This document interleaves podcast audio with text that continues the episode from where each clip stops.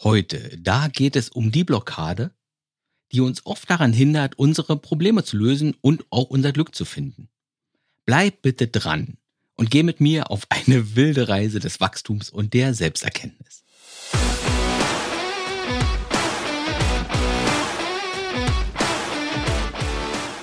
Hey, ich freue mich, dass du heute eingeschaltet hast im Podcast Mein Leben, meine Regeln.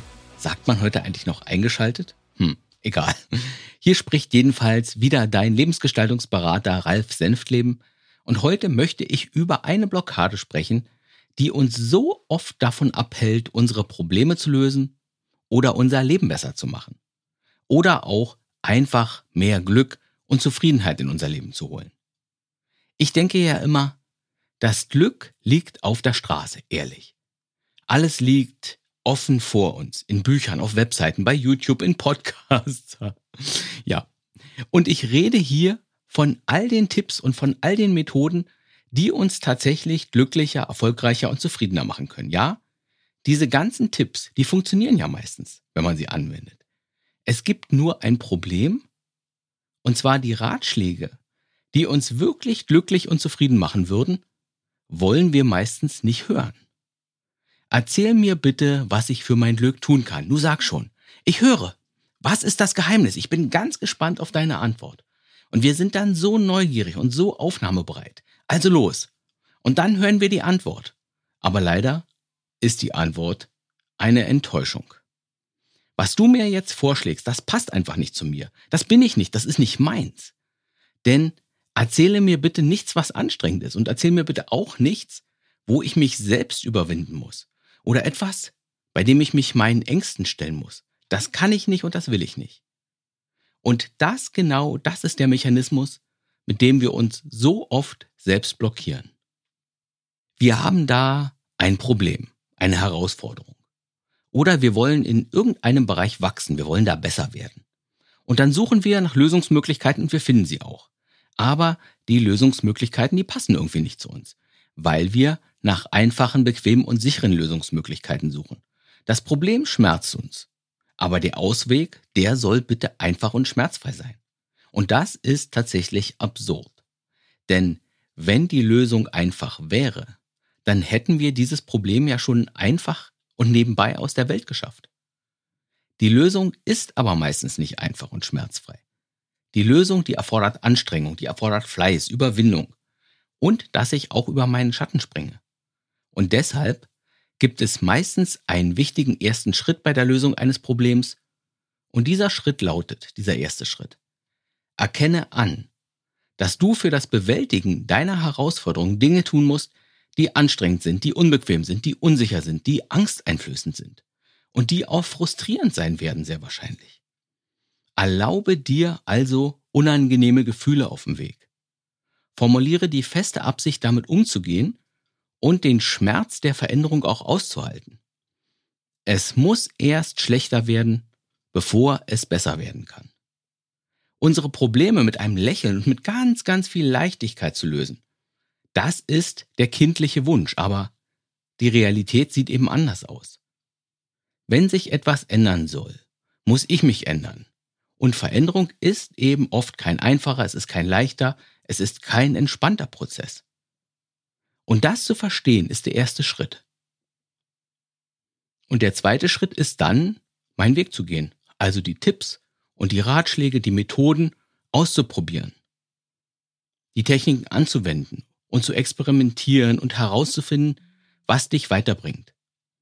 Aber auch herauszufinden, was nicht funktioniert.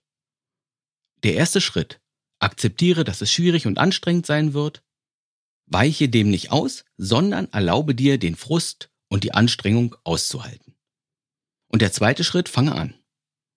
Und das bringt uns dann zum dritten Schritt. Eigentlich ist es gar kein Schritt, sondern eher eine wichtige Fähigkeit, die du brauchst, um wirklich Fortschritt zu machen. Und diese Fähigkeit ist eine wirkliche Superkraft, ehrlich. Nur ganz wenige Menschen haben diese Kraft, aber diese wenigen Menschen sind auch die, die die süßesten Früchte vom Baum bekommen. Und diese Superkraft, von der ich rede, heißt Durchhaltevermögen. Also die Fähigkeit, so lange an deinem Vorhaben dran zu bleiben, bis du das gewünschte Ergebnis erreicht hast. Das ist die Fähigkeit, allen Ablenkungen und Schwierigkeiten und Gegenkräften zu trotzen. Das ist die Fähigkeit, das Thema wirklich so lange fokussiert zu bearbeiten, bis du auch dein Ziel erreicht hast. Dabei ist unser Durchhaltevermögen keine gottgegebene Eigenschaft, nein, es ist eine Fähigkeit, die wir trainieren können, die wir ausbauen können, die wir steigern können. Zum Beispiel durch Selbstreflexion. Durch das Anwenden von Tricks und von Hacks oder indem wir kluge Strukturen für uns selbst schaffen, mit denen wir uns selbst das Leben erleichtern können, mit denen wir es uns einfacher machen können. Dein Durchhaltevermögen zu stärken, das ist wie ein starkes Fundament zu schaffen für dein Lebensglück.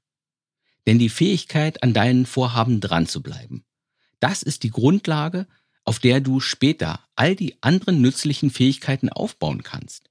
Wenn du lernen willst, loszulassen oder wenn du dein Selbstvertrauen oder deine Selbstakzeptanz ausbauen willst. Wenn du dein Leben mehr nach deinen Wünschen und nach deinen Vorlieben umbauen willst, beruflich oder auch privat.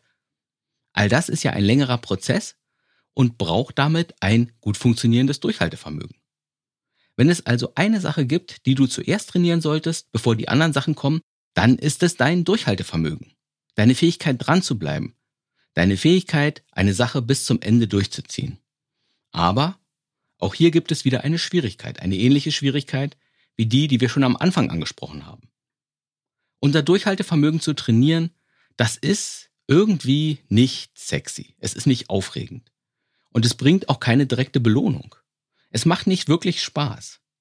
Und deswegen sagen dann viele, Warum soll ich mir die Mühe machen? Das ist doch lahm. Am eigenen Durchhaltevermögen zu arbeiten, das erfordert schon eine gewisse Weitsicht und ein gewisses Denkvermögen. Das machen wir nur, weil wir aus der Vernunft erkannt haben, wenn ich mein Durchhaltevermögen trainiere, dann macht das mein ganzes Leben besser. Alles wird dann einfacher und auch wenn das Training an sich nicht so spannend ist. Wenn wir unseren Rücken trainieren, dann meistens ja, damit der Rückenschmerz endlich weggeht oder wenn wir unsere Gelassenheit trainieren, dann merken wir sehr schnell, wie wir entspannter und lockerer durch die Welt gehen. Das heißt, das Ergebnis ist sehr schnell spürbar. Aber unser Durchhaltevermögen, das merken wir nicht sofort, wenn das besser geworden ist. Und damit ist die ganze Sache relativ abstrakt. Da muss man schon Vorstellungsvermögen haben, um letztlich die Vorteile zu erkennen. Und viele Menschen denken, dass Durchhaltevermögen ein langweiliges und irgendwo auch unnötiges Thema ist. Es bringt eben keine sofortige Belohnung. Und es ist eben zu abstrakt, zu wenig fassbar. Aber genau deshalb ist es so wichtig, an unserer Standfestigkeit zu arbeiten. Denn ohne Durchhaltevermögen werden wir unsere Ziele nie erreichen. Ohne Durchhaltevermögen, da werden wir die Dinge immer nur anfangen, aber nie zu Ende bringen. Ohne Durchhaltevermögen werden wir immer nur anfangen zu sehen, aber wir werden nie ernten. Und deswegen möchte ich dich eben dazu ermuntern, arbeite an deinem Durchhaltevermögen. Trainier das selbst wenn es manchmal anstrengend ist, selbst wenn es manchmal schwierig wird. Und diese Arbeit ist tatsächlich eines der, eines der besten Investments für dein Lebensglück und für deinen Erfolg. So, genug geredet, genug mit der kleinen Motivationsansprache für heute ist wieder Schluss.